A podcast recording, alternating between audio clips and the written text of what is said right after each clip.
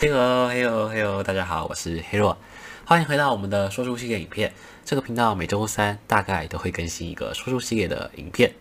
那今天这部影片要来介绍的书是一本小说，一本台湾作家写的小说。这本小说叫做《妖怪公馆的新房客》，它是由安崎佐任写的。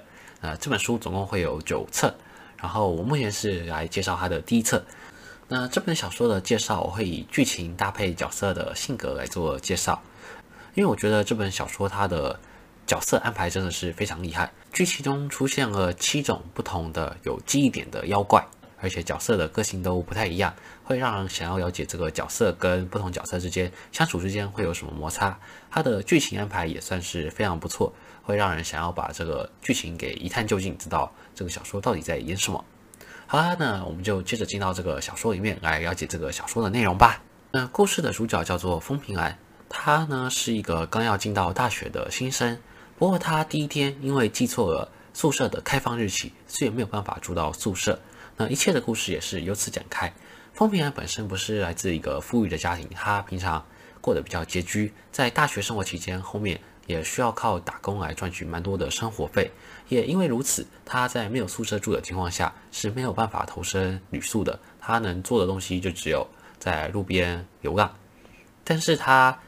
又不想流浪，他是一个比较少根筋的个性。他听说在路边会有很多乞丐啊、流浪汉之类，所以他就想办法避开这些流浪汉会比较多的一般的商城区，然后往山上走。那拜托兄弟，你也是个流浪汉。不过他的个性就是这样，比较少根筋。然后到了山上之后，他就刚好看到一栋洋楼，洋楼外面虽然贴着禁止入内，但是他还是直接私闯了民宅。然后进去这个洋楼之后，发现有七个妖怪的雕像。那这几个被封印的妖怪都是有一些微弱的法术的。虽然这些妖怪都释放法术，想要阻止风平安接近他们，但是风平安还是非常少根筋的接触了他们，并且误打误撞的解除了这七个妖怪的石化咒语。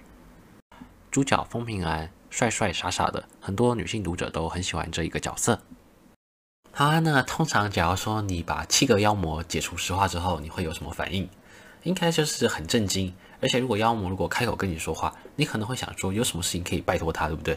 那我们的风平兰却表现得非常新奇，就是一个像是三岁的小娃娃看到新玩具一样的反应，就是讶异说：“哦，这些妖怪竟然会动、会讲话，而且很自然而然的就接受了这些妖怪，并且他也提出了一个要求。你们猜他提出了什么要求？这七个妖怪里面有一个妖怪老大叫做奎萨尔，这个奎萨尔个性比较冷漠，但是外表长得很好看。”风平安就问奎萨尔说：“能不能够摸你？”那奎萨尔就很生气。当然，奎那个风平安手上没有停下动作，还是自然而然的摸上了这个奎萨尔，结果就被奎萨尔给赶出去了。那这七个妖怪也叫风平安，就不要再接近这些妖怪的生活了。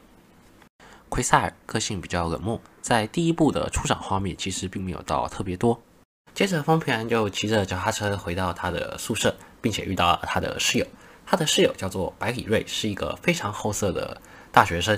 那这个非常好色的人，经常做出一些让人意想不到的举动，而且他自己也自备了一些女装，算是一个非常失败又好色的学生。其实看到这个百里瑞的立辉这么帅，会很纳闷，他竟然这样都交不到女朋友，可见他真的是非常失败啊。到了学校之后的风平安，发现自己可以看见一些奇形怪状的东西，就是他眼睛里面竟然可以看得到妖怪。为什么？因为他接触到了奎塞尔那一些妖魔鬼怪之后，自己也开启了一些妖魔能力。那这个时候，有一个叫做葱龙，好像是那七个妖怪之中的一个妖怪就出现了。他看见风平安肆无忌惮地对着白里瑞床上的一个魅妖指指点点的时候，就帮他消灭掉了这个魅妖，并且提醒风平安尽量不要去注意这些妖魔鬼怪，才不会被这些妖魔鬼怪给打扰。那过后，风平安也才知道，葱龙跟其他的妖魔鬼怪，就是当时在那个洋楼被解开封印的一些妖魔鬼怪，有四五个都转学到这个学校了。他们呢需要了解一些人事的情报，并且混入人事里面，所以最好的方式就是扮作这个学校的学生。那风平兰自然是很高兴的，他向他们介绍并且了解一些人事的环境。那过程中也发生了一些非常搞笑的事情，像是傲娇的聪龙，他坐上任何交通工具都会晕车。即便是风平兰骑着脚踏车载聪龙，聪龙也会晕车。百合妖擅长操弄心机，经常想要对风平兰做一些测试，结果发现风平兰是真的傻，不论做什么事情都单纯的像个没心机的孩子。莫里斯个性火爆冲动，私底下却很爱猫。采买物品的时候会因为猫咪宣传而忍不住想要购买那项物品。东牙是个爱干净的居家好男人，但是他非常不擅长料理，就连单纯的微波加热都可以把房子弄炸。西莫是主角群里面唯一的女性，个性比较内向畏缩，私底下却喜欢重口味的少女漫画跟言情小说。那妖怪公馆小说第一部的重点主要就是描述风平安跟这些妖怪的相遇，以及这些妖怪的个性，他们私下相处的过程，一些搞笑的日常。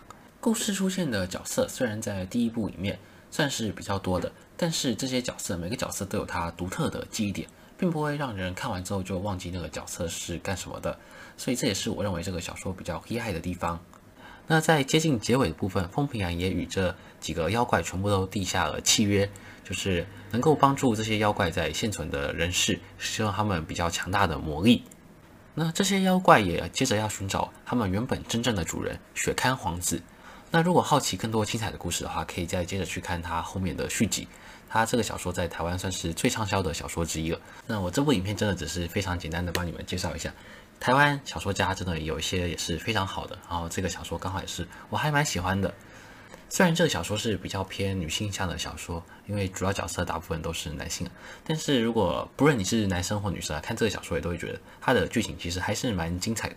好啊，那这部影片就比较简单的介绍一下这个《妖怪公馆的新房客》这本小说。那完整的小说总共会有十三集，那目前是已经完结了，所以如果是喜欢看到完结作品的话，那这本小说可以一路帮你看到完，然后也可以帮助你杀不少时间。好啦，那我是黑若，喜欢我的影片，千万不要忘记按赞订阅我，我们下部影片再见哦，大家拜拜。